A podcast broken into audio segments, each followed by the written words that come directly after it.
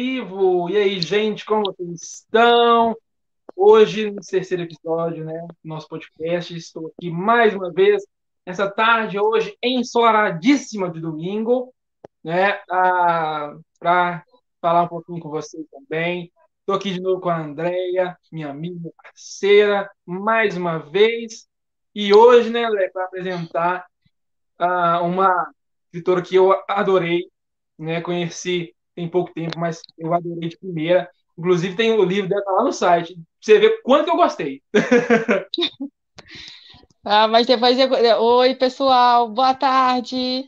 Tudo bem com vocês? Como é que foi a semana? Estamos aqui hoje, mais um episódio maravilhoso.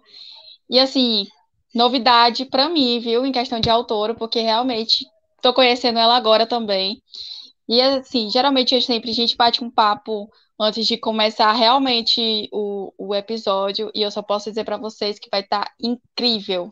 Pode ter certeza disso. Incrível, ah. com I maiúsculo e em forma, com um monte de glitterzinho em cima. Ó, essa autora, gente, ela foi premiada como autora revelação em 2019, tá? No, no prêmio Aberst, tá? E ela tem um livro maravilhoso que é O Rastro da Serpente, que é o livro que está lá no site.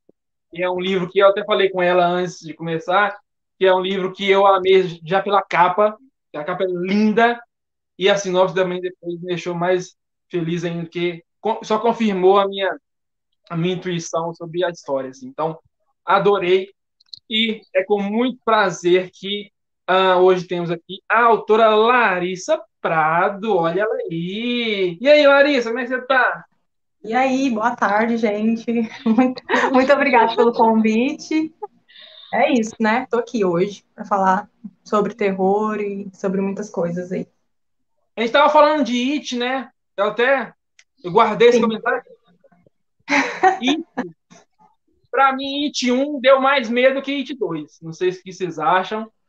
Porque, assim, para mim, It 1 foi muita surpresa. Eu lembro até hoje daquela cena da, do projetor, Uhum. Cara, grande medo, cara. Parecia que ele ia pular na gente, assim. Tava vendo a IMAX 3D ainda.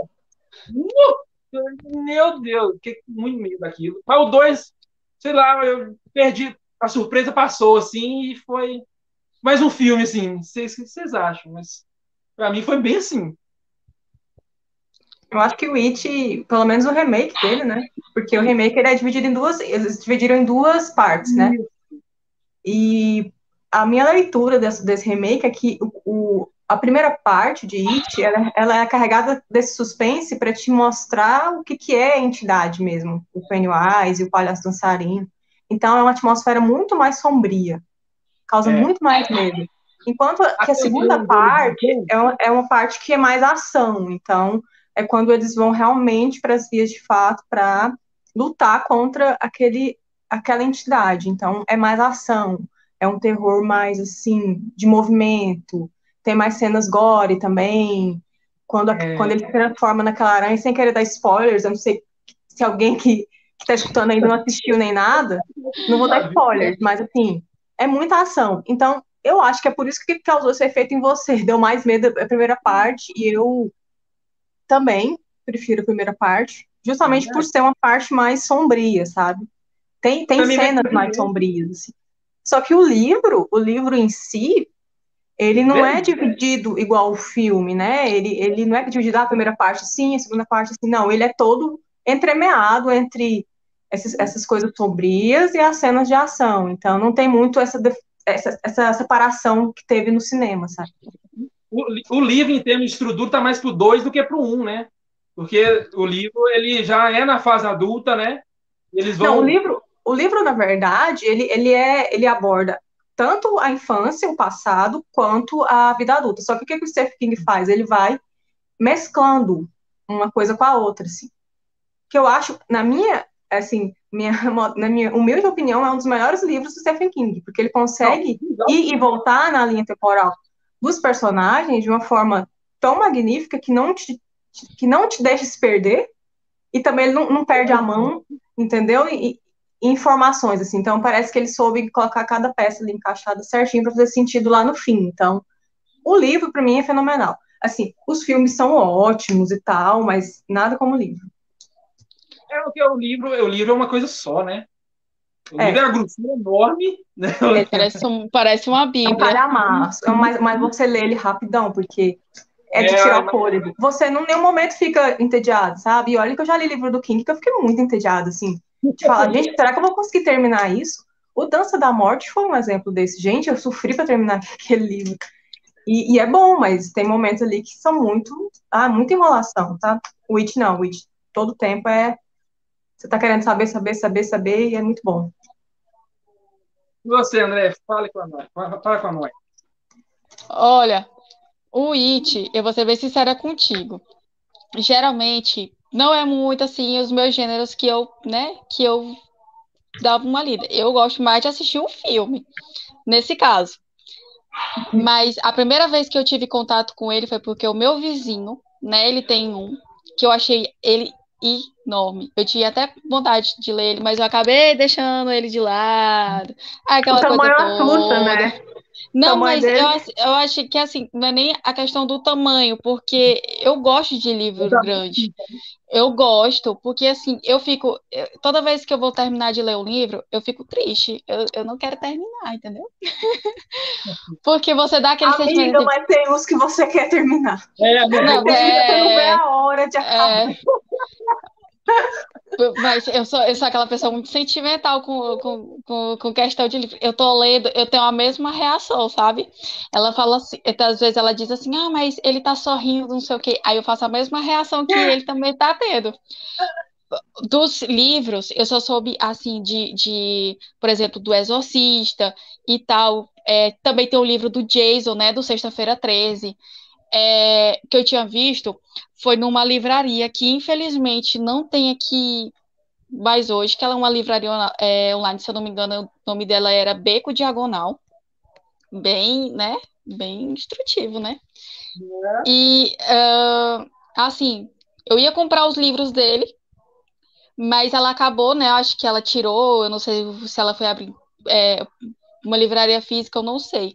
Eu acabei deixando também de novo. Mas para mim, a primeira versão também do It, ela é a melhor, na minha concepção. Eu, eu realmente senti muito medo no, no, no filme, porque tem filmes, é, assim, quando envolve é, uma morte, é, aquele filme que aparece muito sangue, eu não. Eu, eu te juro que eu prefiro mais os que tem assim, o caráter o mais voltado pro pro, é, né, como eu estava te falando, para questão espírita.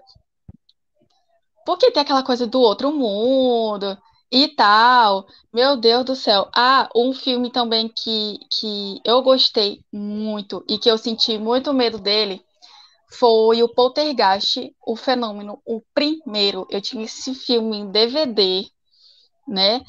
Muito maravilhoso. Eu, eu, mesmo não sendo assim, a gente sabe que não tem o mesmo efeito especial que tem hoje, né? Porque hoje a, a, a gente sabe que isso conta muito, mas não deixa de você sentir receio, de você assistir e tal. E aquela cena que os caixões estão é, é, saindo assim da casa e tudo enquanto é uma cena muito forte para mim. Eu sempre, eu sempre gostei assim muito mais dos clássicos.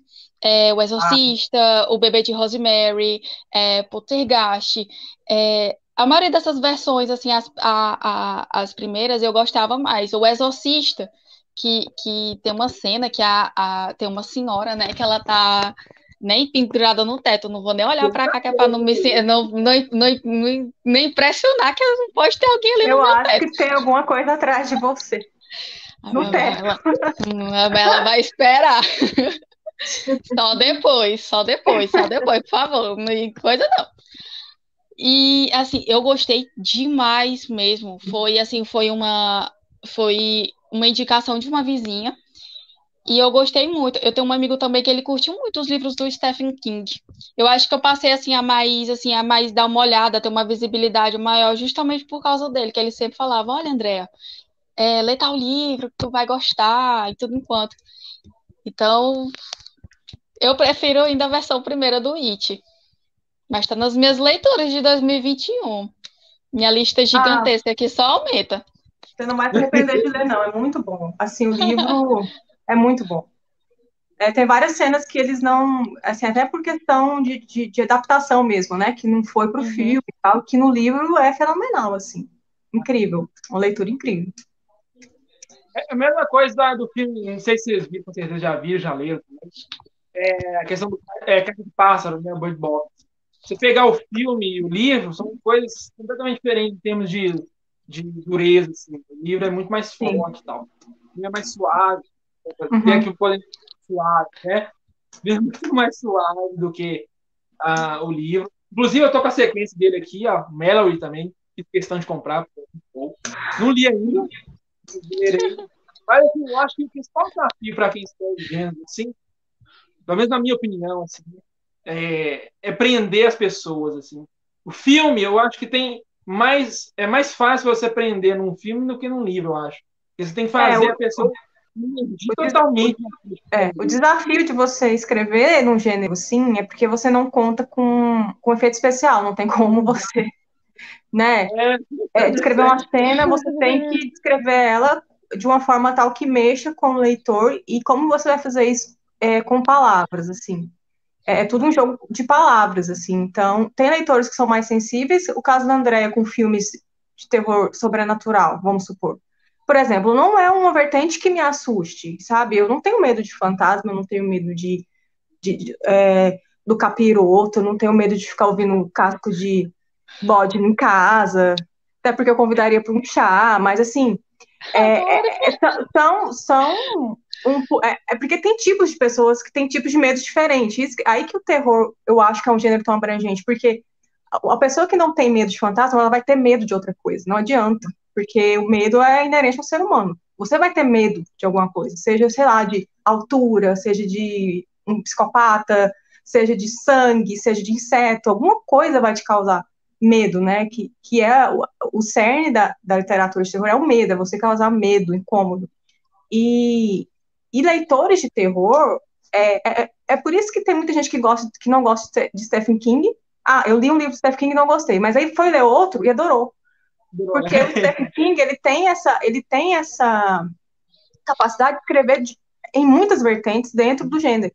Então ele escreve sobre fantasma, ele escreve sobre capeta, ele escreve sobre vampiro, sobre psicopata, ele escreve, sabe, sobre uma máquina de lavar amaldiçoada. Então a capacidade dele de alcance é muito grande, sabe?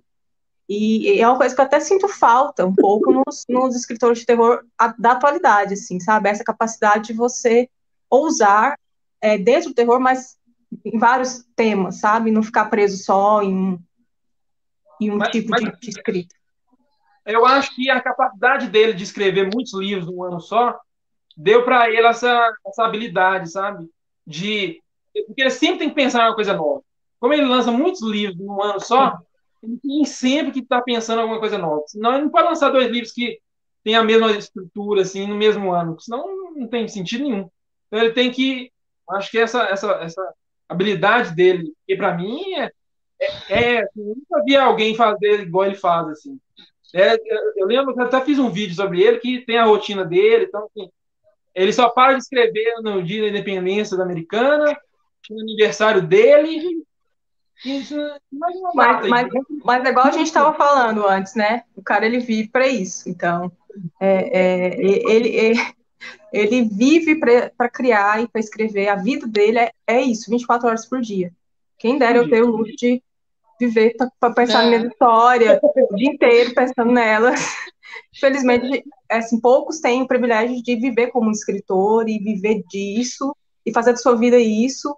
E o Stephen King, eu, eu particularmente, é, as, as histórias dele, as histórias que ele vem lançado nos últimos anos, sei lá, nos últimos cinco anos, não são histórias que me agradam tanto. Eu sou mais uma leitora de Stephen King raiz, assim, Stephen King do Iluminado, sabe, da, da, da, Christine, é, enfim, da Carrie Estranha, assim. É, mas gosto também das histórias atuais, porque eu acho que também tá pegando um público mais novo, sabe, querendo Sim. ou não, ele tá escrevendo com a galera mais nova e chamando esse pessoal mais novo pro terror também, então, para mim tá fantástico também. Mas eu acho que assim, é, assim, em relação aos seus livros, é, como é que tu se baseia para poder escrever ele, para criar a tua história? É, é, através de outros livros, é filme, é série? Você faz um, é, assim, dependendo do assunto, você faz uma pesquisa é, de campo para ver o que, que poderia colocar, em se basear em alguma coisa? Ou até mesmo assim da sua vida, tipo, ah, é. aconteceu é. isso, que, que eu acho? Eu acho que eu vou colocar isso no meu livro, uhum. que os, os leitores eu, vão é, curtir. É aquela coisa, né? Você escreve pra matar alguém, pra você não matar de verdade. você vai lá, cria o personagem, mata o personagem, você não ter que matar ninguém na sua vida. Não, mas é, é toda a história, e eu acho que não só comigo, a maioria dos escritores são assim, a gente. A gente tem muitos insights durante o dia, durante a vida, né, que, que, são potenciais histórias, assim, ideias que vão surgindo. E muitas delas vêm, sim, de filmes, sim, que eu vejo, que eu fico pensando, eu comecei a escrever, na verdade, terror por causa de filmes. Sabe quando você assiste um filme, você pensa, e se fosse diferente? E por que que não aconteceu isso? Gente, por que, que o diretor, sei lá, não fez de outro jeito? Aí eu comecei a criar minhas próprias histórias, porque eu queria fazer diferente. E aí, através de filmes, eu comecei lá, bem nova, a escrever uns continhos bestas de terror, é, de horror cósmico, que foi quando eu comecei mesmo. Então, a princípio foi com filme, que eu fui assistindo quando eu era muito jovem, muito criança, a mesma pegada da André, assim, eu assistia, sei lá, um linha direta, eu era muito jovem, ficava impressionada, falava, gente, o que, será que aconteceu depois? E ia criar, imaginar.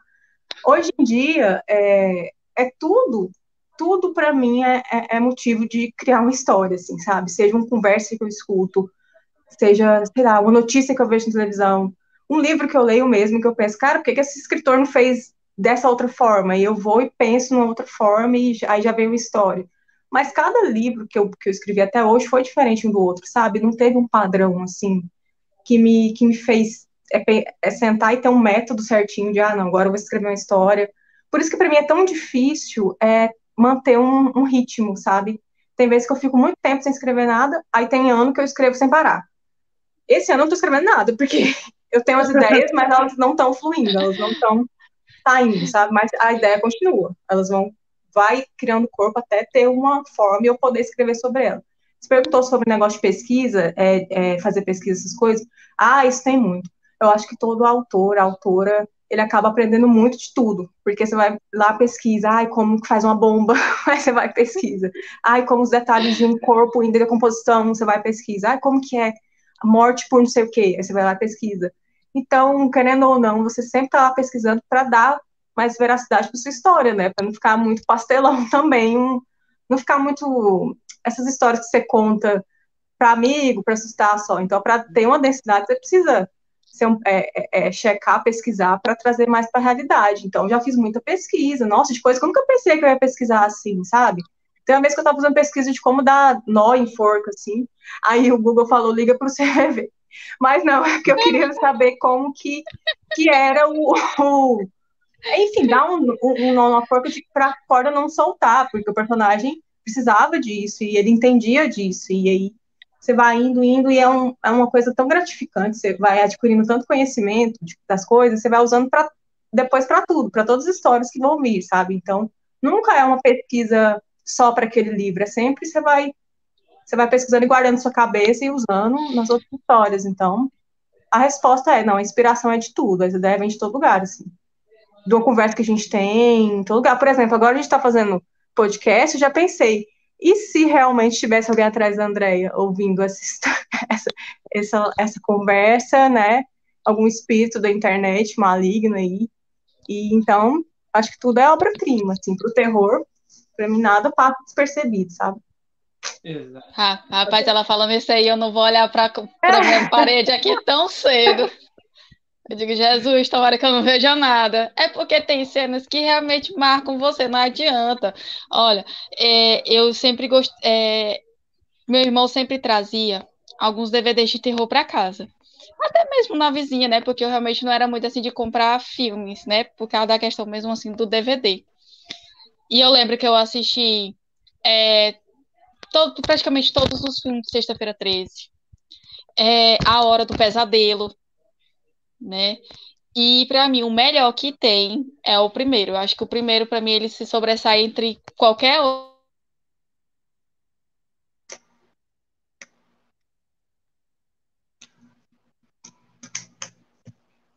Deu uma congelada na, na Andréia. Estátua. É, congelou. E eu, eu brinquei tanto que ia acontecer alguma coisa. Aconteceu, gente, que a Andréia foi abduzida. Algo aconteceu com ela. Meu Deus. É. Você falando, você falando disso, assim, eu lembro do Stephen King falando uma coisa que eu achei muito interessante e é verdadeiro, assim. Eu acho que se eu fosse escrever um gênero de terror, um livro de terror, eu escreveria sobre algum medo meu. Porque eu conseguiria passar com muito mais propriedade o meu sentimento de medo ali, sabe? E eu acho que isso é fantástico, porque é difícil você escrever sobre o, o, o medo do outro, né? Mas muito mais fácil você escrever sobre o. Né? Que você, você tem essa, esse pensamento, busca sempre fazer esse tipo de coisa ou não? Você é mais é, busca mais um medo geral, assim, às vezes não só o seu. É, quando eu escrevo, é, eu escrevo baseado realmente em mim mesma, né? Nos meus medos, nas minhas agonias, é, no meu incômodo. É, o que me conecta muito com as pessoas que me leem é o fato de que muita gente tem os mesmos medos que eu e muita gente tem os mesmos incômodos que eu, e eu acho que essa é a poética da literatura de terror, ela conecta pessoas no medo, assim. E igual eu falei, todo ser humano tem um tipo de medo. E eu me surpreendo de descobrir que pessoas têm o mesmo medo que eu, através das minhas histórias. Ah, escrevi um conto, escrevi uma cena, a pessoa, Larissa, aquela cena. Nossa, fiquei, não tirei da cabeça, fiquei com muito medo. Eu falei, pois é, pois eu também, quando eu escrevi. Eu escrevi porque realmente me aterrorizou. Então, é, quando eu escrevo, é baseado em mim, assim, nas minhas experiências e no, no, no, eu sou uma pessoa, eu não sou uma pessoa muito medrosa, mas eu tenho uns, uns, medos muito peculiares que eu achava assim, gente, ninguém nunca vai ter medo disso. E aí, quando eu coloquei isso na ficção, vi que muita gente tem, eu falei, nossa, eu não sou uma pessoa tão anormal, eu não sou tão esquisita. E, e é por isso que é tão gratificante você é, receber os feedbacks, sabe? Assim, eu, na minha vida inteira, eu tenho um medo. É, a loucura sempre me assombrou muito, assim, sabe? A, a loucura, o medo da loucura sempre me assombrou muito. E, e as minhas histórias, elas têm esse essa, essa, sempre essa pegada muito de loucura nos personagens, assim, que é um medo real que eu tenho. E quando as pessoas leem, eles falam, nossa, se identificam também. Porque, querendo ou não, acho que é um medo geral. Ninguém, assim, todo mundo, por mais que você nunca tenha pensado nisso, quando você lê alguma história que a pessoa tá ficando louca ou com eventos de insanidade, você pensa, putz, e se fosse comigo? Que é outra proximidade também, né, que, que, que o terror traz para o leitor, é essa proximidade do, do perigo, assim. E se fosse comigo, se fosse eu. Eu acho que a loucura ela cumpre, cumpre esse papel bem, porque a pessoa pensa, e se fosse eu no lugar desse protagonista, dessa personagem, e como seria, sabe? Como, como eu me sentiria? Então, quando eu escrevo, é baseado em, em mim mesmo, nos meus medos, e fico muito é, é, grata quando eu vejo que muita gente tem o mesmo medo que eu, das mesmas coisas absurdas que eu, assim, sabe? Ah, Voltou, André, você tá bem? Tá bem. Minha gente, deixa eu falar aqui ah. para vocês. É, é, é porque fala energia aqui em casa. Rapaz, eu digo, meu Deus do céu, já começou faltando energia. Daqui a pouco aparece alguém aqui do nada, ó. Eu é que não confio. Eu não vou mais te rogar é, me prender aqui prometo, no quarto e só Jesus. Não vamos pensar ó. mais nisso, pelo amor de Deus. o Yuri tá perguntando pra Larissa, ó perguntando assim, ó, Larissa, já teve algum livro barra conto de terror que te arrepiou verdadeiramente? Se não for tomar muito tempo, eu gostaria de estender a pergunta à Andrea e o autor, mas não, não mas tem. Ainda não. Primeira Larissa. Algum conto que me assustou verdadeiramente? Ou livro? Gente, eu vou te falar, eu sou muito difícil de assustar gente com livro. Se fosse filme, era mais. É, filme era mais Eu vou fácil. falar, é, eu vou falar, assim, o primeiro conto que eu li de terror, eu tinha os meus 15 anos, 14, me assustou realmente, assim, e eu fiquei com ele na cabeça, que foi O Gato Preto, do Edgar Allan Poe. Eu li, eu peguei aí na biblioteca da escola um livrinho de contos clássicos e tinha esse conto do Edgar Allan Poe, e aí eu fui para casa lendo normal assim. Eu fiquei com muito medo naquele, no momento que ela começa a escutar coisas assim na parede. E esse conto me assustou verdadeiramente, porque eu fiquei lendo, relendo, querendo sentir o medo de novo. Eu lia de novo, porque a sensação era muito boa. E é por isso que eu falo que o Gato Preto, do Edgar Allan Poe, foi o conto que me, que me jogou de, assim, definitivamente para dentro do universo da literatura de terror. Porque até então eu era um consumidora de terror no cinema, né? É, eu assistia muitos filmes, gostava muito, e jogos também, jogos de videogame. Mas livro mesmo foi o Poe que me foi esse conto que eu peguei por acaso e hoje eu, eu, digo foi o que mais me assombrou assim. Não teve um como ele. Teve alguns do Stephen King, só que fizeram um efeito só no momento. Depois eu não fiquei assustada, sabe? Aquele conto que você nossa. Depois você faz o livro também, já não faz efeito passa logo, e para mim, eu, eu, diria que foi do Edgar Allan Poe mesmo. E também outros do, do Poe, eu acho o Poe muito sombrio, e ele não precisa usar de muito para isso. Ele, ele cria uma atmosfera de medo e, e, você vai ficando tanto medo e no fim não é nada daquilo que você achava. A sua própria imaginação vai te dando medo, assim. Então, por isso que ele não deixa de ser um mestre, né? Porque ele sabe te guiar para onde ele quer, assim, no medo. E vocês? Olha, o Igor vai primeiro. Assim, é, eu nunca tive um livro, livro e assim, realmente com muito medo, assim. É, mas, assim, o Edgar Allan Poe, assim, foi o que chegou mais perto, assim, para mim. Porque é exatamente o que a Larissa falou, o jeito que ele faz, a história. E depois, Larissa, não sei se com certeza você já sabe, assim, mas depois que assim, eu fui fazer um vídeo sobre ele. É, e aí, quando eu fui saber a história dele de fato, assim, bem a fundo, Aí eu entendi como que ele conseguia passar aqui com tanta força. Assim. A vida dele era assim.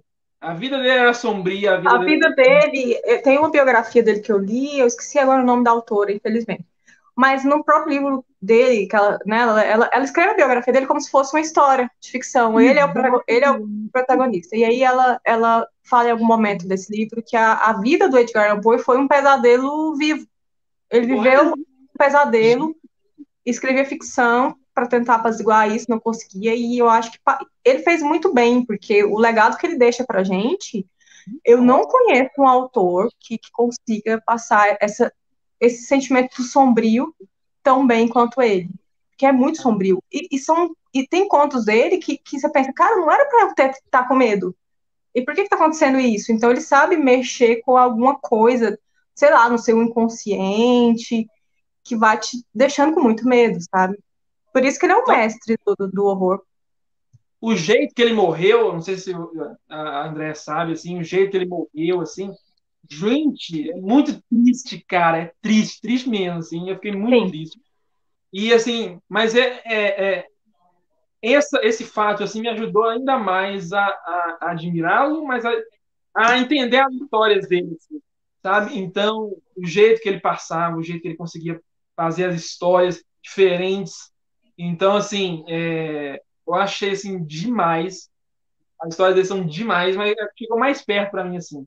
Porque, assim, mesmo os filmes, séries agora, assim, para mim não me dão medo mais. Justamente, eu não sei o que vocês acham, mas justamente pelo fato de não, pelos efeitos especiais, assim, é, deixarem as, as coisas mais, mais imaginárias, assim. Por que pareça, para mim, os mais antigos são os melhores, porque os efeitos especiais são menores e deixam um pouquinho mais real as coisas. E uh, os, uh, os, livros também, assim. Então, uh, Stephen King, por exemplo, It,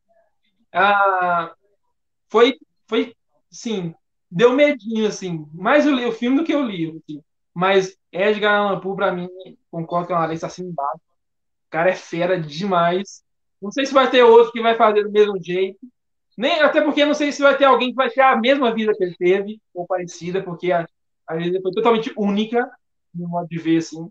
E eu acho que é o que chegou mais perto de me assustar de verdade, assim, em termos de, de literatura. Você teve Bom, algum, André? É, é, assim, o, o Yuri, gente, ele tá participando hoje da, do, nosso, do nosso programa. Eu tinha mandado ainda agora para ele antes de começar, porque ele é um parceiro meu recém-chegado, praticamente. A gente fechou uma parceria praticamente essa semana passada. E ele tem um blog literário com vários contos. Eu acho que mas ele teve, é, assim, dessa preocupação de fazer essa pergunta. Muito bom. Ele, ele até mandou Deixa um, um para mim, mas eu ainda não. A Ele, gente ele é, não ele é autor também. Ele é autor. Pronto. E assim, ele na, na ele tinha mandado um, um para mim, eu já estava dando uma olhada, né, no, no, no Insta dele. Mas é porque como eu estava fazendo outras coisas, eu ainda não tinha assim ler. Ele não é grande. Ele é muito assim, ele é muito é uma leitura muito fluida. Então, assim, quem tiver curiosidade, e tal, pode ir que eu mando o link para vocês, sem problema. E assim, não foi questão de livros ou contos que realmente me fizeram assim, e foi, mais ou menos. Eu sempre gostei muito de filme de terror, muito. Eu acho, eu sempre gostei bastante. Então, um filme que realmente, assim, vocês vão dizer assim, meu Deus, é sério que você tem medo daquele filme? Mas por quê?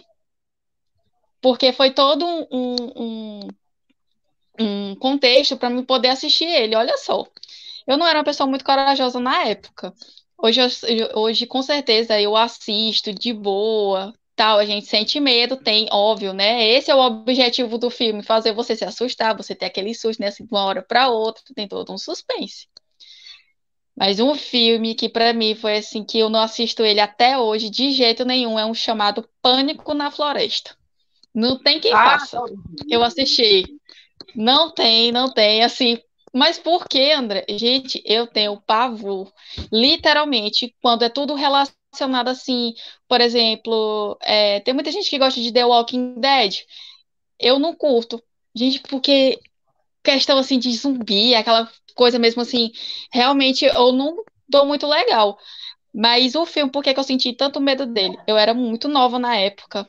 E eu não curtia muito assim, não. Eu realmente tinha muito medo. Aí minha mãe falou assim: menina, deixa de coisa, isso nem existe, nem nada. Quem que me garante que não existe? Tem muito filme que bota aí baseado em fatos reais, você já tá com medo. Aí a pessoa ainda bota assim, baseados em fatos reais. Aí, ou então bota assim, nunca acharam uma mulher, ela até hoje está desaparecida. Vai que essa mulher resolve me fazer uma visita como se nada tivesse acontecido. Tá entendendo? Eu penso Aham. logo assim, porque essas, essas coisas acontecem comigo. Aí eu tava, eu, eu precisava, né, fazer umas coisas depois do, do, do filme. E eu acabei não fazendo porque eu ficava com medo de vir alguém, né, e, e, e fazer a mesma coisa que ele tava fazendo com, com, com os protagonistas. Mas, é, assim, eu gostava, eu gostava não, eu gosto muito do, do de, assim, de todas as vertentes, assim, do, do pânico, eu curto. Mas esse aí é o único realmente que eu não. Que eu realmente tenho medo de verdade. Eu não gosto nem de ver quando alguém bota assim uma publicação e não, deixa eu passar logo bem aqui, né? Que nunca se sabe. Não tem nenhum filme que eu fiquei com medo mesmo. Agora, agora de, de livros, eu tô. Recentemente, eu tinha adquirido O Fantasma da Ópera, Frankenstein e Drácula. Né? Eu tava, eu só não comecei a ler ainda porque eu ainda estou aqui é, ainda no meu mundo assim de contos de fadas da Heloísa James. Aí, né? Mas assim que eu terminar, com certeza eu vou ler sem pensar duas vezes, porque eu tô muito curiosa para saber como é que vai ser os livros. Muito curiosa mesmo. Drácula é um clássico, né, Larissa? Você já leu Drácula? Com certeza, né? Eu cansei de ler Drácula, gente. Teve uma época que eu sabia trechos do Drácula. Tenho várias edições que lançaram do Drácula, eu já não aguento mais o Bram Stoker. Muito, linda. Mas, mas assim, ele é clássico, né? É- é, teve. Tinham, né, publicações sobre vampiros antes mesmo do Bram Stoker escrever o, o Drácula, mas o, o Drácula foi um grande definidor do vampiro clássico, do Lorde vampiro, do sedutor e tal, né? O que a gente tinha antes do Drácula era é, a criatura vampiro em si era uma criatura bestificada, assim, ele não tinha esse glamour, né? Quando você pega lá o filme dos anos 20, Nosferatu lá, era uma besta, assim, ele não era bonito. E o, o, o que acontece com o Drácula, ele traz uma- um, um glamour e um, um romantismo em torno da figura do Drácula, do, do vampiro, que é um divisor de águas dentro da literatura, isso sem dúvida. Gosto muito. É, sempre estou lendo, hoje em dia não, porque né, eu já li muito Drácula. E realmente, um clássico, e quando a pessoa que não tem costume de ler terror, é, fala, não, eu vou começar a ler terror, é, é o, o carro-chefe, Drácula, Frankenstein, que é o que a André, os, esses dois que a André citou, Frankenstein, o Drácula, eu prefiro o Frankenstein, porque eu tenho uma paixão pela Mary Shelley, assim, pelo Frankenstein, assim, para mim é um disparado, é um, dos melhores livros de terror, assim, dos clássicos, então são os dois carro-chefe, é o Drácula e o Frankenstein, assim, o Médico Monstro também, né, é nessa trinca aí. E de, de livro de histórias de vampiro, querendo ou não, ele é praticamente o pai do, do vampiro clássico, assim, né? Que dele foi, foi surgindo um tanto aí, um, um tantão de histórias vampirescas, né? A Anne Rice veio, é, gente... é, bem no legado dele e tal. Eu acho que existe hoje dois tipos de vampiro, o Drácula e o Edward Cullen de Crepúsculo. Ah, o Drácula e o vampiro King, né? É, é muito diferente, assim, é uma, é uma ponte, assim, é. de ligação uma para outra. Eu, eu, eu, li, eu não mas li eu, eu vou... Não li, assim, eu não, não. Tenho eu não tenho experiência com livro, assisti o filme na época, o primeiro, não consegui continuar, porque realmente não é uma pegada para mim, mas respeito muito o que ela fez, né, assim, ela, ela criou um tipo de vampiro, tem o público dele, mas também não é um, uma pegada de vampiro que eu curto. O meu vampiro que eu, que eu gosto é vampiro é root mesmo, é os vampiros feios, que te dá medo e que, e que dorme de cabeça para baixo e tem asa e, e vai arrancar seu sangue, é horrível, assim, e é uma criatura horrível. Eu gosto muito dos vampiros que o Stephen King trouxe para Salem Slot, que é a, a, a, cidadezinha que ele cria, né, é, que, que tem, tem presente em vários contos do Stephen King e na Torre Negra também, que é um tipo de vampiro que ele traz, que ele resgata muito essa, essa, esse vampiro raiz do Nosferatu, sabe? Que é o vampiro que, que é realmente feio, que é uma besta mesmo, sabe? Não é tão romantizado. Mas eu, eu sei que, que o Edgar, como que é o nome dele? É, é Edward, né? O do Crepúsculo? É o Edward Cullen. O Edward Cullen tem o seu papel aí na, na história da literatura do vampiro, sim. Ele tem. Ele acende. Não, mas olha, o, eu sempre lembro, quando tu falou de vampiro, gente, eu, eu lembrei sem mentira nenhuma de dois filmes assim que sempre passavam assim na TV. Blade, o Caçador de Vampiros, que passava assim N vezes Sim. no SBT. Eu acho que o disco já foi, foi ralado, de tantas vezes que ele já tinha passado. E também lembrei de Anjos da Noite. Já faz muito Sim. tempo o lançamento dele. E, e eu curto muito um, eu gosto de todos eles, porque tem toda uma história né, que eles contam. Eu acho que isso é legal. O Crepúsculo, eu acho ele muito assim divisor de águas, porque você praticamente não via aquela questão do, por exemplo, do vampiro teen, né? Como por exemplo, é, Diário de um Vampiro, que eu não sei se tu já assistiu. É, aí veio as outras séries. Eu já foi, eu acho assim das poucas séries que eu assisti, ela foi eu acho que foi a segunda série que eu assisti realmente, assim, que eu gostei e tal. Uhum. E assim, eu acho que tem mais a questão, assim, justamente para poder atrair o público mais jovem, porque eu acho que eles pensam é. que essas, essas, essas histórias hoje, elas não puxam. E na verdade tem interesse. É porque eu acho que eles são mais é, assim, é, pensando, poxa, uma criatura, né, das trevas que se apaixona por uma humana tal. Eu lembrei até do Hotel Transilvânia. Amo aquele filme. É muito bom. Eu gosto dele. Coraline, A Noiva Cadáver. É, eu gosto muito também de um filme de animação que, para mim, ele realmente, mesmo assim ele sendo para crianças, ele, ele dá um certo medo, que é o Paranorma. Eu não sei se vocês já assistiram. Já. Muito bom. Paranorma. É... Um bom de vampiro, gente. Vocês já viram. É, entrevista com o vampiro com sim, sim. Tom Cruise com o. É. Já, já sim. Uhum, é baseado já, no livro é... da Anne Rice, é. Exatamente. Pra é. mim, um vampiro tem da gastura, tem gastura. Nossa, tem uma é. gastura é. Ela, assim, sabe fazer isso perfeitamente. Ela, cri, ela criou uhum. personagens muito emblemáticos, assim.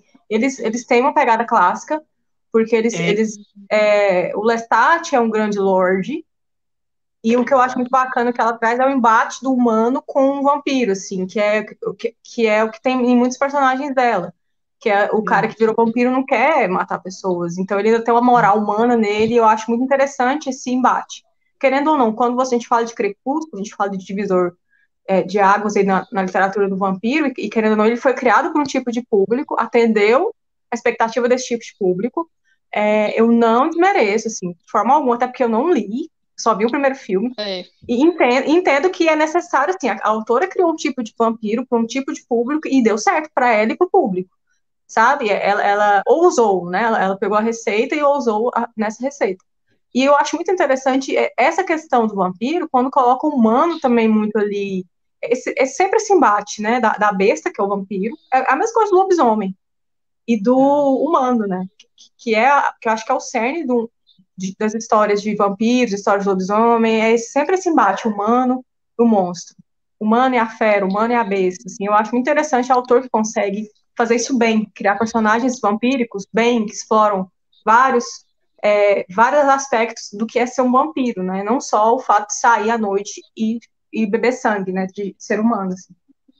Você vê, né? O, o eu, eu... tão assim, que até, até heróis foram criados em cima dele, né? Batman, por exemplo, foi criado muito de inspiração dele, assim, né? Tem, tem até a história do Batman Vampiro, inclusive. Tem. Então, é, então, você vê que é, Drácula foi muito forte para a época, assim, até hoje, né? Então, assim, claro, é, você falou assim, Crepúsculo, para mim, eu não gosto muito, né? Porque é, o Yuri até falou aqui da, da, questão deles brilharem, assim, eu pensei, uhum. Mas assim... É, mas é... ela, ela, pegou isso, ela, é, eu, eu, vejo assim, eu, eu critiquei muito na época, eu falei, gente, um vampiro no sol brilha, como? Ele é de neon, Dá, dá pra comprar ele na AliExpress, um vampiro que acende no meu quarto. Só que assim, é, é uma coisa que ela ousou. A autora pegou a figura do vampiro e colocou essas outras coisas para a história e faz sentido dentro do universo dela. Porque quando a gente escuta isso de fora, eu não conheço nem nada, e quando eu escuto alguém falar, nossa, mas aí ele brilhou no sol. Vai contra o que a gente sabe sobre a criatura, sabe? Que o vampiro não, ele não brilha no sol, ele odeia sol, ele provavelmente vai ficar muito mal no sol mas a autora criou isso dentro do universo dela e lá no universo dela deu certo, né? É isso que a gente precisa entender também. Porque tem muito best-sellers por aí que só pelo fato de ser um best-seller você já taca pedra e fala, nossa, como assim? Não, isso não... e principalmente por literatura teen, né? Literatura teen tem isso, esse peso de dizer, não, mas é para jovem e tal, gente, mas jovens leitores vão se tornar adultos leitores para frente. E é bom que eles tenham contato com esse tipo de universo. Vampiro, de terror, e, e tenham escritores que escrevam para eles também, sabe? Porque, querendo ou não, é nosso público, um público jovem que vai envelhecer, né? Eu acho, eu acho que Crepúsculo, eu não, eu assim, eu nunca parei assim para ler os livros, tá? Assim, o Igor já sabe, tá na minha lista. Tudo tá na minha é, lista. Essa lista aqui só cresce a cada dia. Toda Mas, quarta, todo domingo. Assim, toda quarta e todo domingo. Isso fora os que eu vejo, né, que, que, que tem gente que manda, tem as parceiras que mandam e tal. Mas, assim, Crepúsculo, eu confesso para vocês que eu curto a história, eu gosto e tal, é legal. Mas, na minha opinião, não fica só rindo aí de mim atrás, não. É, na minha.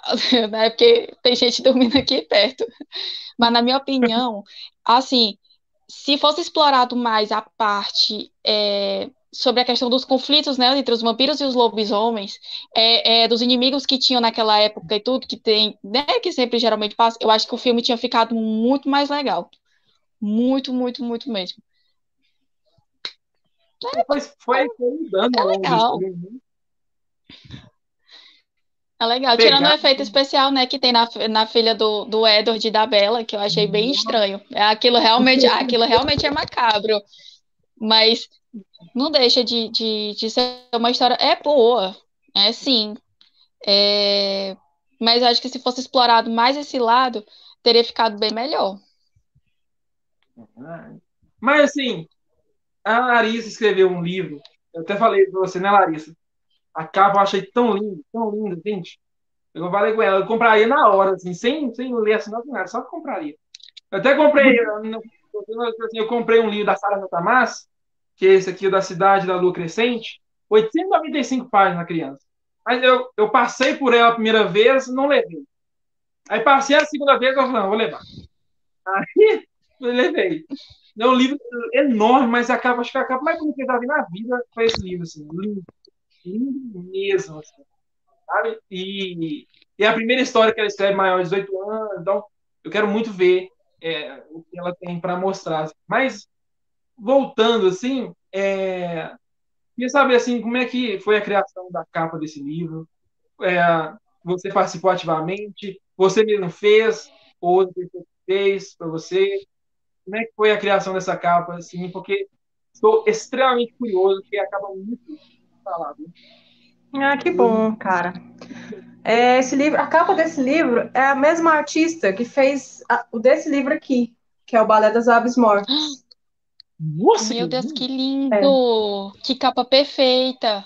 É, é. Quem, quem fez essa e quem fez a do rastro chama Daniela Salamão, é uma amigona minha, parceira, porque a gente já, já trabalha, tra, trabalha junto assim, eu, eu às vezes mando histórias para ela ilustrar, e ela sempre me apoia muito, entende muito o que eu quero, né, enquanto arte. E ela que fez a do Rastro da Serpente, porque ela tinha feito aqui do Balé das Aves Mortas primeiro, esse livro saiu primeiro do que o Rastro. E ela tinha feito uhum. essa capa, e aí a gente optou por ela fazer a desse também. Seguindo mais ou menos a mesma pegada, né, é, da tom pastel e tal. E ela criou essa capa maravilhosa, que, que a capa é uma, a contracapa é outra coisa, e ela que fez essa capa. Então, como é uma amiga minha, é uma pessoa que eu estou sempre em contato, principalmente quando a gente está nesses projetos assim, a gente sempre trocando ideia, o que, que você achou disso? Ela me manda os sketches, eu olho, ela fala as ideias, eu vou falando também. E aí saiu essa capa. É a segunda capa, né, que ela faz para mim de livro, que a primeira foi essa, e sempre tem muita gente que compra esses livros por causa das capas. Eu, então eu sou muito grata a Daniela por ela chamar a atenção das pessoas. Ela tem um Instagram, inclusive, quem quiser conhecer as artes dela. É, da, é Daniela Salamão, que ela chama. E ela tem criações incríveis, assim. E, e é uma pessoa que, que entende bem, sabe, o que você quer, assim. Você escreve lá, ela já tem as ideias, assim, e é muito bom. Então foi com ela, né? Então, a, esse livro foi publicado pela editora Script.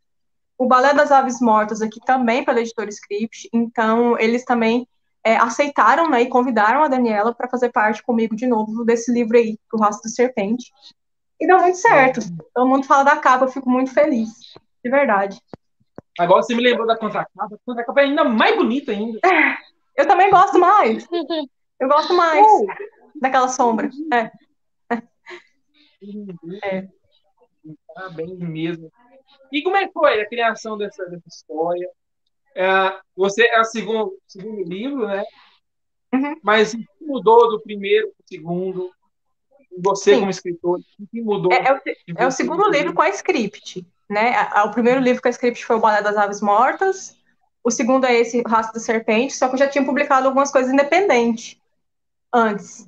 Antes, antes de conhecer a Script Editora, que, que fez o financiamento coletivo para os meus livros e tal. Mas para o Raça da Serpente, é uma história que eu tinha publicado na Amazon. Era só um e-book. E eu joguei lá em 2018, acho que foi 2018, eu joguei lá na Amazon. O e-book com a capa muito simples, muito simples. Deixei lá. Foi o, o texto que eu mandei para a Bert, né, lá para premiação, e foi o texto que me trouxe o prêmio de autorrevelação. E depois disso, da saga aí da Amazon, que eu joguei como quem não quer nada lá, aí a Script entrou em contato, assim, eu já tinha publicado o balé com eles, eles, não, vamos publicar outro título seu, e foi o rastro que, a gente escolheu e entrou em consenso. Eu nunca pensei, gente, essa história, ela surgiu pronta, eu não sei como. É, é, quando eu pensei nessa história, eu pensei no começo, durante e o fim. Já veio um negócio Pronto, eu sentei e escrevi. escrevi ela em uma semana, se eu não me engano. Uma semana. Olha, tinha vezes que eu esqueci até de comer, assim. Que eu olhava, estava de noite, e eu estava no notebook ainda. Eu falava, gente, eu não posso sair daqui enquanto eu não terminar essa cena, enquanto o que está aqui na cabeça não passar pro. E foi assim, foi uma. Eu acho que foi um negócio de outro mundo mesmo, porque é, é difícil ter. Eu acho que não sou eu, mas a maioria das pessoas que escrevem ter uma história que caia pronta é difícil. A personagem, ela veio pronta, eu visualizei o rosto dela, como ela era, porque, gente, todo autor é meio esquizofrênico, porque a gente parece que escuta a personagem, ela fica na sua cabeça, você vê ela, você deita e fica pensando como ela vai fazer isso, como ela vai fazer aquilo, a voz dela, então, é, é uma loucura. Eu, eu digo, escrever, é, você tem que ser um pouco louco, você, é sério, porque não é normal, você, você fica escutando as coisas, sabe? E com o rastro foi assim, a, a Kira, a protagonista, ela estava muito forte na minha cabeça, como ela ia ser, o que, que ela ia passar. E os outros personagens foram vindo é, depois, mas ela todinha já tinha vindo pronta no lapso de ideia que eu tive, assim, sabe?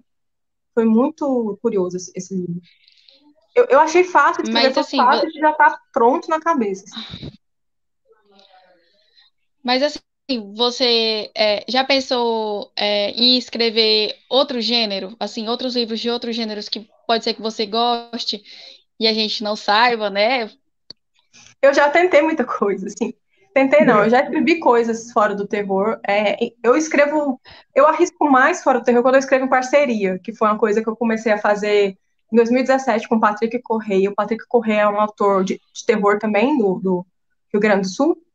A gente escreveu um conto em 2017, chama Flores. Gente, como eu esqueci o nome?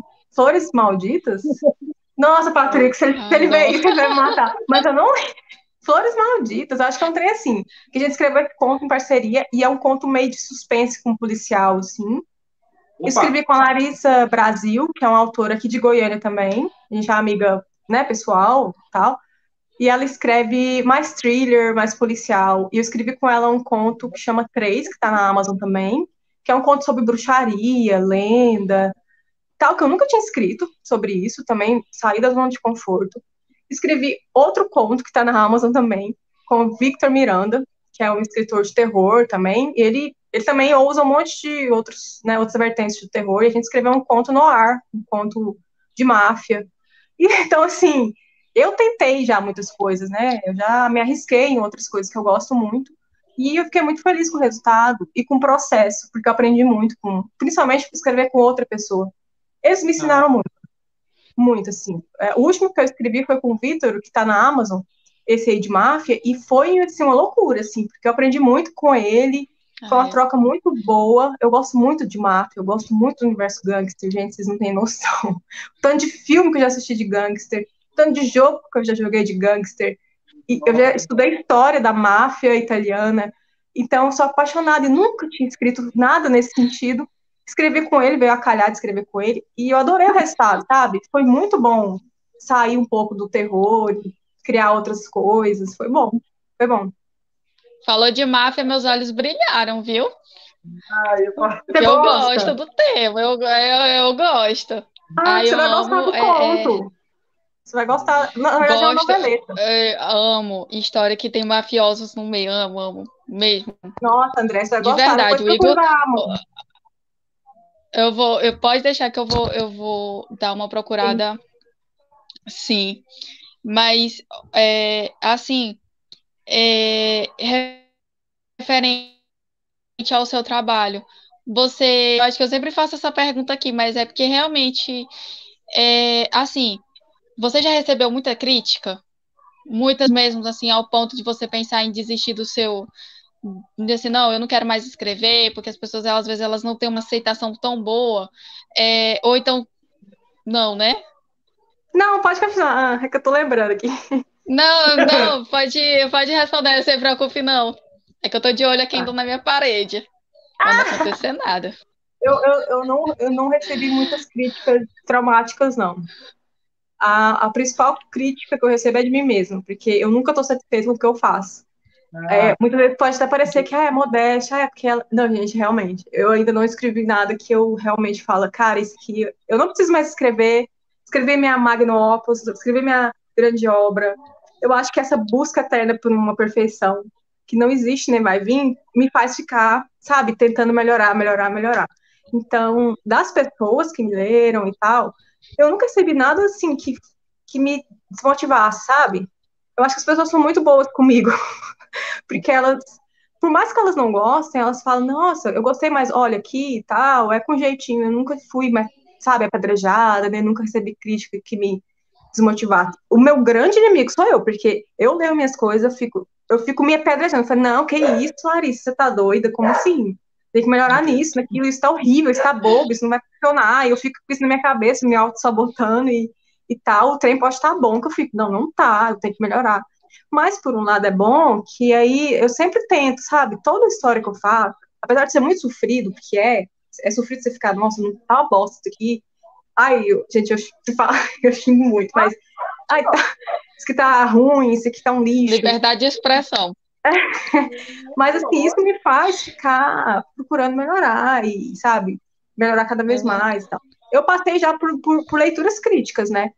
Que, que você paga, a pessoa faz uma leitura crítica, e aí sim você paga para ouvir o que tá errado, o que, o que tá ruim. Você paga para sofrer. Mas, na verdade, você paga para aprender.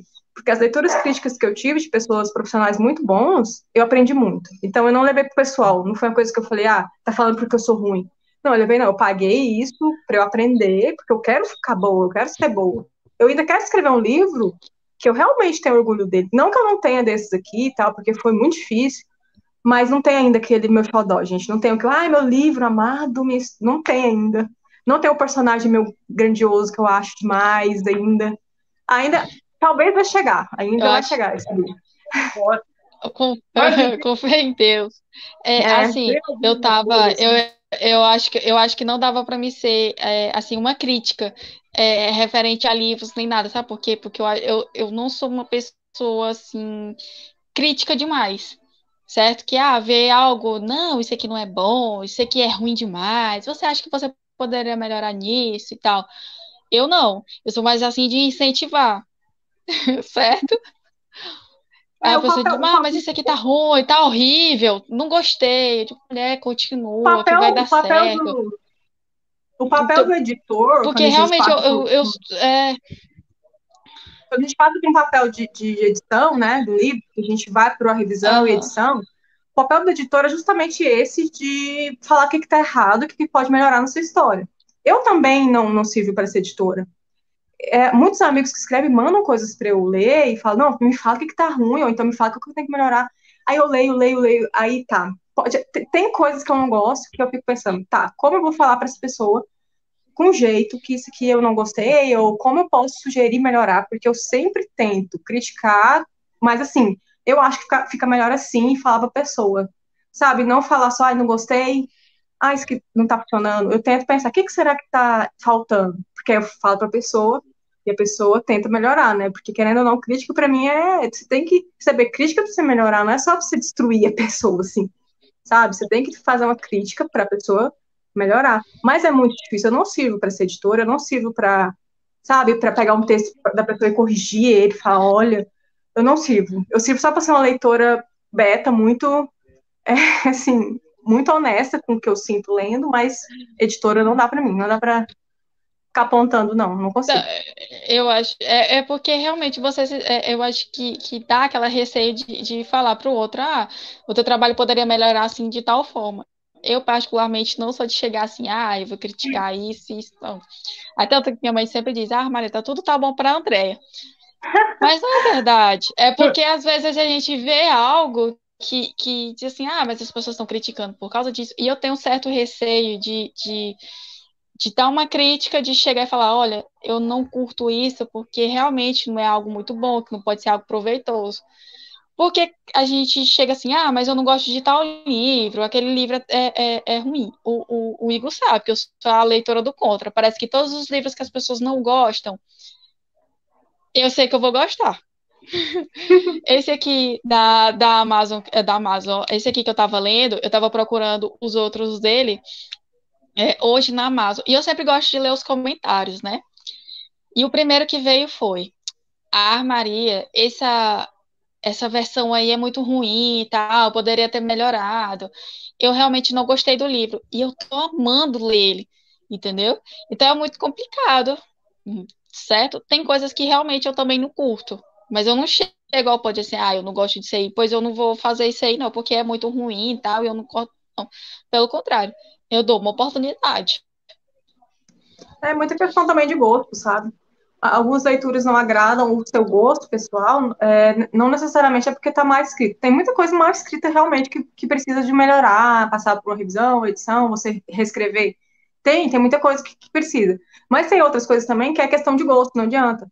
É, por exemplo, a pessoa não gosta de terror, um exemplo. É a primeira vez que ela vai ler um livro de terror. É, não necessariamente ela vai gostar daquilo. Mas não é o fato dela ter gostado que vai fazer sua obra ser ruim, medíocre ou pequena. Muitas vezes é, é o gosto mesmo. Não, não gostei. Então, sabe? É, é mais gosto ah, mesmo. Da Amazon, eu, pelo menos, eu vejo. É. Assim, eu não sou de, de, de chegar no, no, ao ponto de assim, ah, eu não gosto, tal, pronto, acabou. Eu sempre realmente tento dar uma oportunidade. Eu gosto muito é, de histórias no Wattpad. Tem histórias uhum. que são muito boas, muito, muito boas mesmo. Geralmente tem outros livros que tem a continuação, que a gente vê sempre a evolução muito, muito da autora. Eu te digo isso pelos livros da semana passada que eu estava lendo. Mas tem outros que a gente sabe que não é muito a sua versão, né? Na, na, tipo, ah, isso não é algo que realmente eu vou ler. Mas eu li, fui lá, comentei, que é para a gente né, poder se apoiar de uma certa forma. Uhum. Mas assim, Larissa, teve alguma, ainda tem alguma coisa assim, alguma ideia na cabeça assim que você queira escrever dentro do gênero terror que você ainda não escreveu, alguma vertente que você ainda não pegou para escrever que você gostaria muito de, de tentar? Dentro do terror? Ah, tem, tem, tem várias. Tem, por exemplo, eu sempre quis escrever, é, é sempre quis não, eu até já escrevi alguns contos, mas é, não publicados, contos que eu guardo, assim, que é, um, na verdade, que é terror com ficção científica, né, que é essa mescla, assim. Eu sempre gostei muito de ficção científica, muito da ideia de, de, de é, da tecnologia, é, é, enfim, da tecnologia misturada com terror. Por isso que eu gosto tanto de Frankenstein, porque na época né, foi um grande clássico do cientificismo, um grande clássico do terror com a ciência. E ficção científica eu sempre amei, assim, muito. Então, eu ainda tenho alguns contos que eu tentei, assim, né, porque eu fiz um esboço, assim, ah, terror com ficção científica. Eu gosto muito de ficar tentando pegar o terror e, e sabe, trazer ele para outras até fora do terror mesmo, para outras outros tipos de leitura que eu gosto, assim.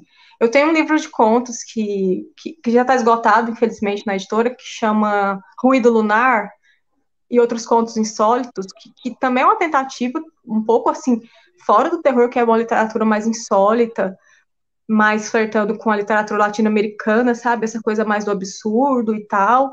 E ali, se eu não me engano, são 11 contos que eu explorei isso também. Então, tem muita coisa que eu ainda quero fazer, que eu nem sei ainda que eu quero, mas que eu sei que vai vir a ideia ainda. Porque eu, eu sou uma pessoa que eu me entedio fácil com as coisas que eu faço. Então, eu não aguento ficar escrevendo a mesma coisa. Eu sinto que eu cheguei num ponto, assim, da minha escrita, não que eu tenha uma larga. É, é, eu escrevo desde 2013.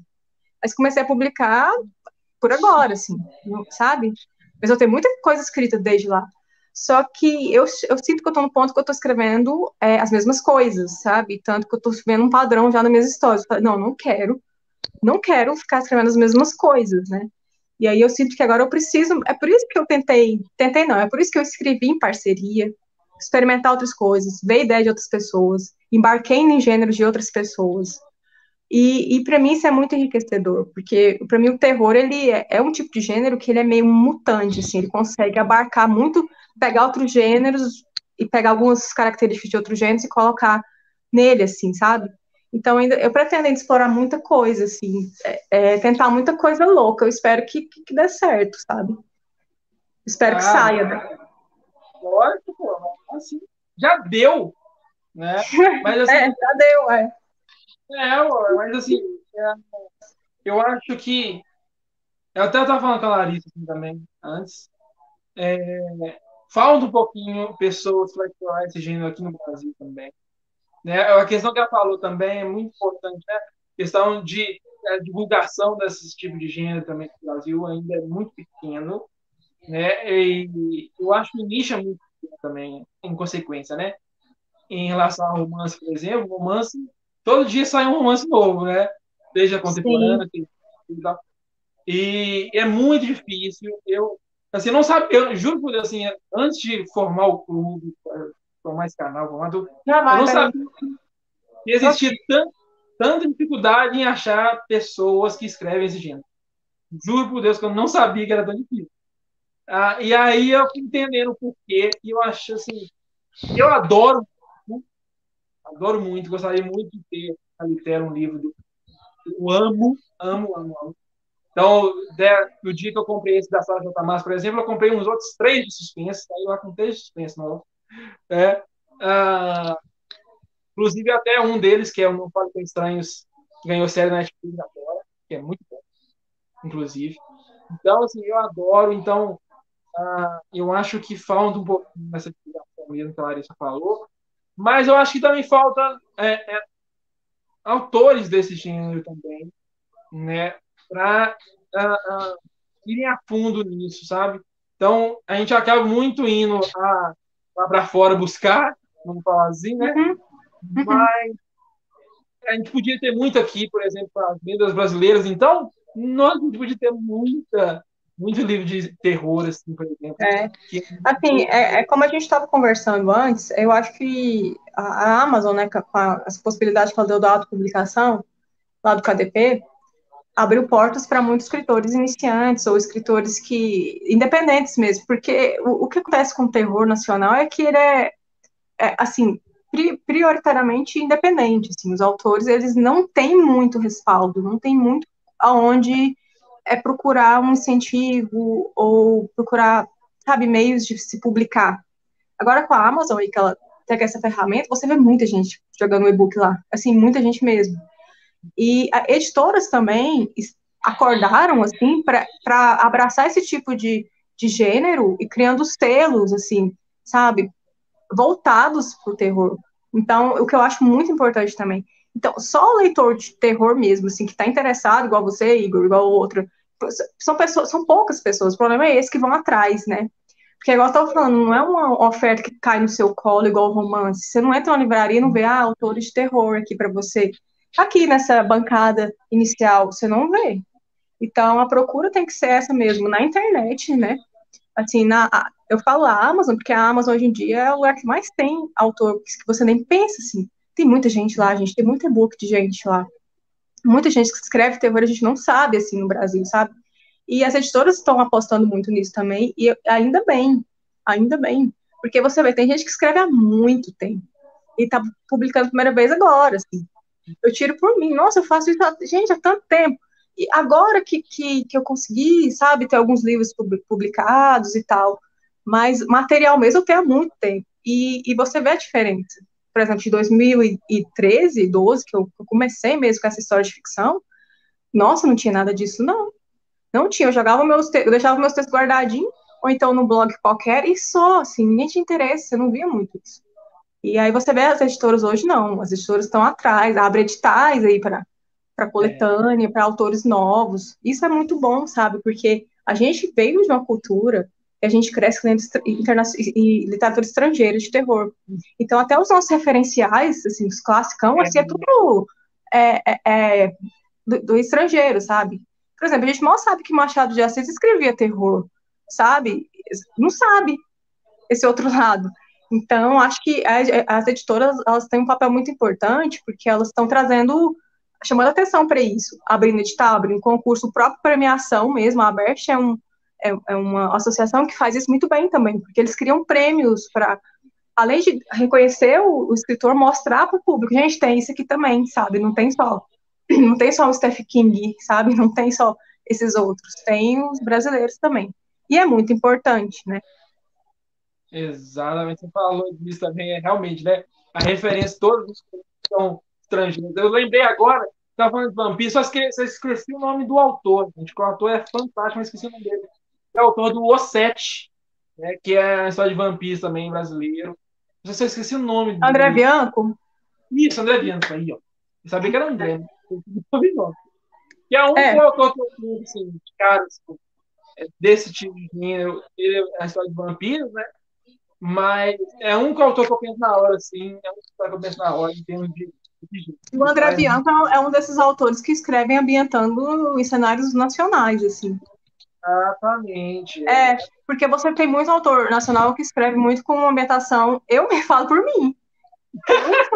Eu nunca pisei na Califórnia, nunca pisei no Maine, mas tanto ler Stephen King, parece que eu conheço. E quando eu penso nas minhas cidades, hoje em dia eu tô menos assim. Hoje em dia eu já sou mais brasileira e tal, eu ambiento mais no, no nosso no nosso que ambiente. Mas an antes, no começo, nossa, gente, eu escrevia cidade assim, a, a norte-americana e eu nunca pisei lá, assim, de tanto que eu leio coisa de lá. Então eu descrevia coisas muito de lá, sabe? Eu, hoje eu tomo mais esse cuidado, sabe? De trazer a ambientação pra gente, costumes da gente, para dar esse caráter mais nacional, sabe? Mesmo.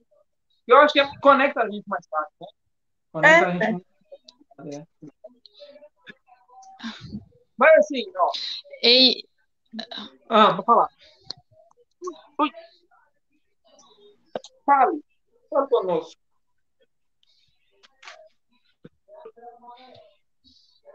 Pode falar. Não, não, pode começar, não se preocupe, não. Aqui saiu só uma pequena interferência aqui no fone. É que, é que eu tinha pensado, é porque assim, a nossa, a nossa convidada hoje, né, que é surpresa, eu estava até lembrando aqui, né, que é, assim, o, ela tem livros é, falando sobre vampiros, né, com uma parceria com a Jéssica Macedo que eu, acho que eu já falei delas mil vezes aqui no, no, no podcast. E ela tem três livros, né? Que é o Trevor, o Scorn e Tommy e Milix. São três. E eu li eles ano passado e gostei bastante. Claro né, que tem outros livros dela que eu, eu confesso que eu gosto mais, né? Porque sempre tem aqueles que a gente, né, curte, assim.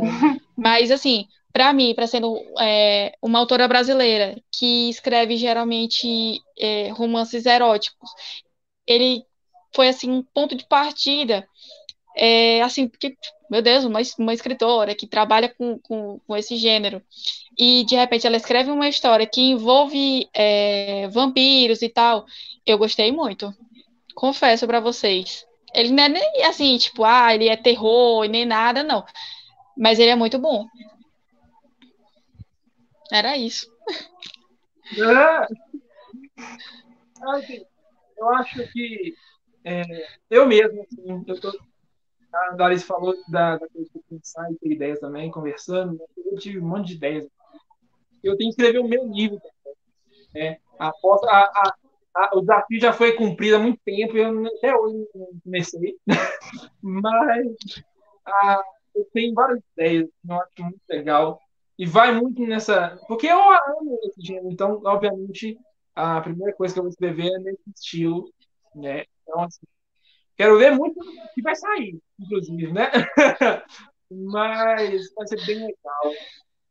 Ah, a gente está chegando no final e, assim, eu queria muito ah, que a Andrea, fa... Andrea não, né? A, a Larissa falasse para os seus fãs também vieram aqui, que, vai, que vão ver depois também o podcast, ou vão escutar uhum. na sua também. Ah, você falar para eles, ah, fica à vontade, fale tudo, não esconda nada. Abra o seu coração para as pessoas que seguem você, seguem o seu trabalho e, e admiram você e o seu trabalho também. Para começo de conversa, eu tenho fãs. Eu, eu tenho tá.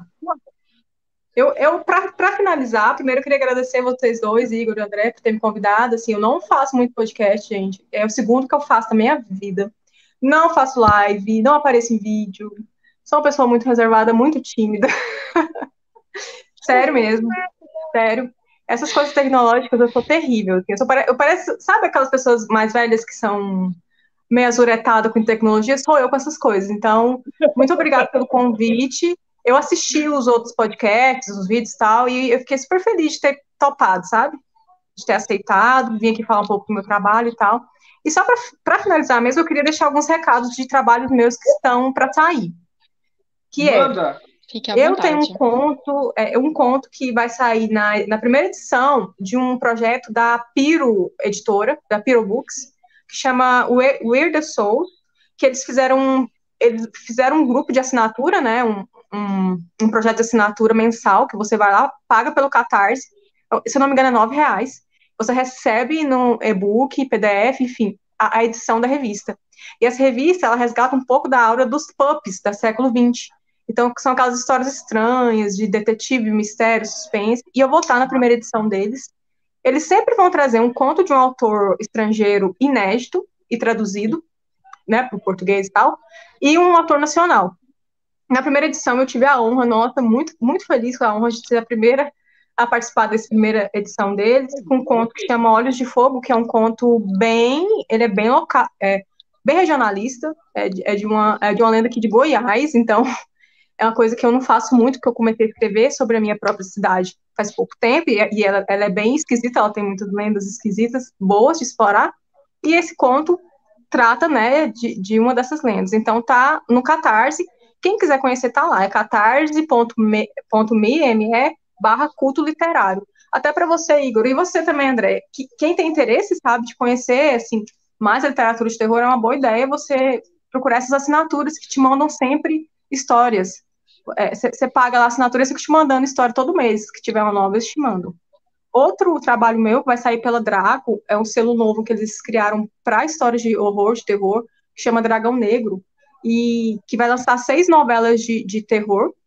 E eu tô entre essas seis, tá eu, Oscar Nestares, Paula Febe, Jaime Azevedo, Cirilo Lemos e o Marcelo Galvão. São seis autores nacionais que vão lançar novelas inéditas por esse selo da Dragão Negro da Draco, editora Draco. E a minha história, ela é muito parecida, não parecida, mas ela segue aí os moldes do Rastro de Serpente, tem uma pegada aí é, parecida, né? E eu acho que vai ser bacana, que vai ser uma edição muito bonita, de capa dura. E essa, essa coleção da, da, da Dragão Negro, ela é assinatura também. Então você assina lá e vai receber as novelas é, é, mensalmente, de dois em dois meses, aliás. São esses dois recados que eu tinha para dar aí para quem, quem me acompanha. Eu estou muito tempo sem lançar nada, então eu estou essas duas novidades, porque eu estou num período de bloqueio, me desculpem, eu não estou muito bem com essa pandemia, não estou conseguindo escrever nada. Mas, é, então é essas duas novidades. É, Para esse ano, eu acho que eu vou ter um livro físico que vai sair, é, que é e-book, que eu acho que vai para físico, ainda vou ver como que vai ser, porque eu acho que vai ser independente e tal. E no mais é isso. Quem quiser conhecer meu trabalho, é, entra lá no site recantomacabro.com, tem todos os meus livros lá. Eu tenho o Rastro da Serpente, que o Igor falou também no Literal hoje, né, no, que tá para vender lá. E além do Rastro, eu tenho outros livros lá. Que, é, tem livros que eu publiquei independente, sabe, em 2018 e tal, que é O Uivo do Lobo, é um desses, um livro de contos interligados e tal. É uma atmosfera bem anos 80, eu acho que a André ia gostar dessa leitura, porque ela pega muito, muito essa é, ela pega muito. Esse livro de contos, ele pega muito essa, essa questão da. Tipo, desses filmes mesmo, dos anos 80 de terror, né? Então, tá tudo lá no site. Quem tiver interesse, na Amazon tem um, uma porrada de conto meu, principalmente com parceria, que a gente lança muito lá, eu e a pessoa que eu escrevo, tá lá.